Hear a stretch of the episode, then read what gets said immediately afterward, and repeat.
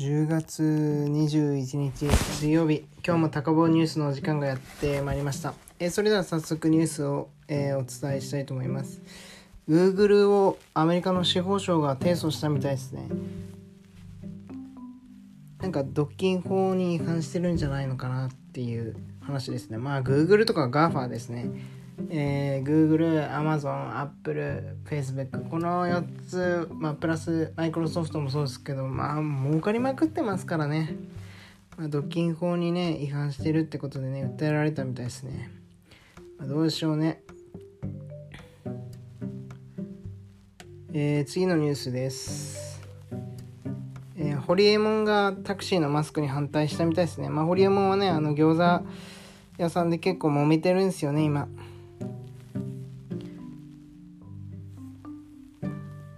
タクシーで換気が実施されていることなどを理由に、まあ、マスクの着用の義務化を反対してたみたいですね。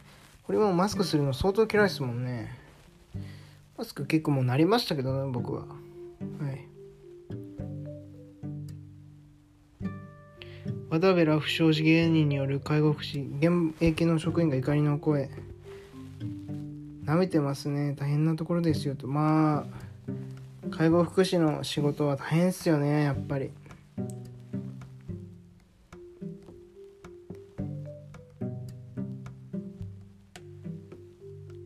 まあ介護福祉の仕事はまあ大変ですよね。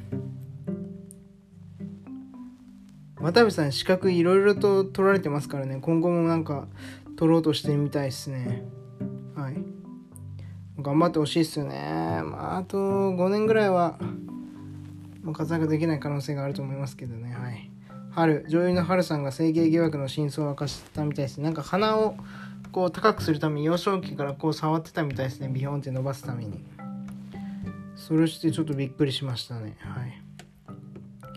鬼滅の映画が、えー株価に影響を与えてるみたいです。これ3日間でね、46億円ぐらいに達したみたいですからね。すごいっすよね。340万人超ですからね。観客動員数は過去最高に。鬼滅すごいっすね。しかもこのコロナの影響でここまですごいからね。すごいっすよね。僕も最近アニメちょっとちょろちょろ見てるんですけど、まああんまり面白さわかんないですけど、まあでも面白さあるんでしょうね。僕少ししか見てないですけどね。すごいっすよね。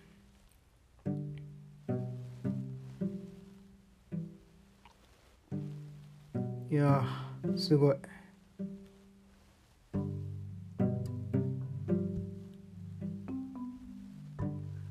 株価に影響を与えてるみたいですからね。すごいっすね。やばいですねこれは。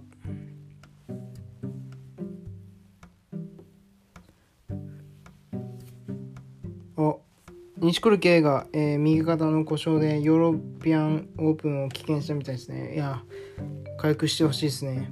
井上柔道の井上が、えー世界最強ランクで2位に浮上してるみたいですね。今ラスベガスにいるみたいですね井上。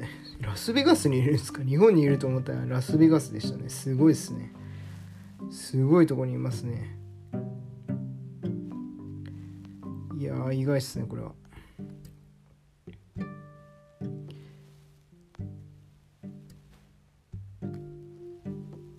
次のニュースいきたいと思うんですけどね。なかなかニュースがないっすね。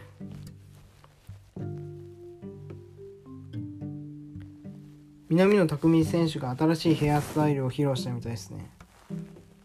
どんなヘアスタイルですかね。あーこれですかね。これ？南野拓実選手かっこいいですからね。いいっすよね本当に。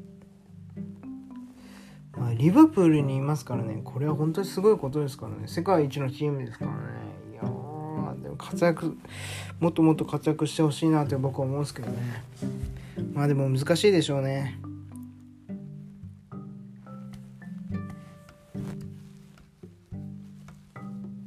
マツコが孤独への不安。方針仕事なくなった方針状態マツコがでもマツコ最近芸能界の仕事をあれですもんね。辞めるかもしれないって言われてますもんね。ほんまでっか TV もえー、辞められて辞められましたからね。マツコちゃん趣味がないからあれですね仕事がなくなったらどうしようって言ってますね。いやこれだほど活躍してる人間でもそう思うんですね。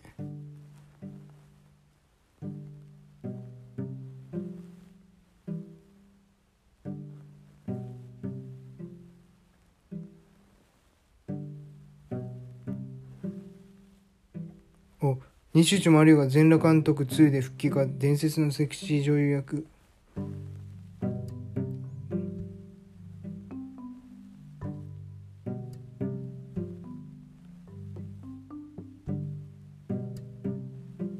お全裸監督シーズン2の撮影。西内マリオマジか。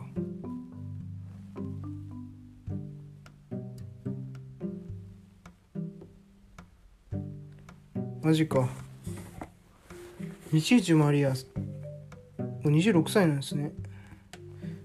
事務所と揉めて辞めましたもんね。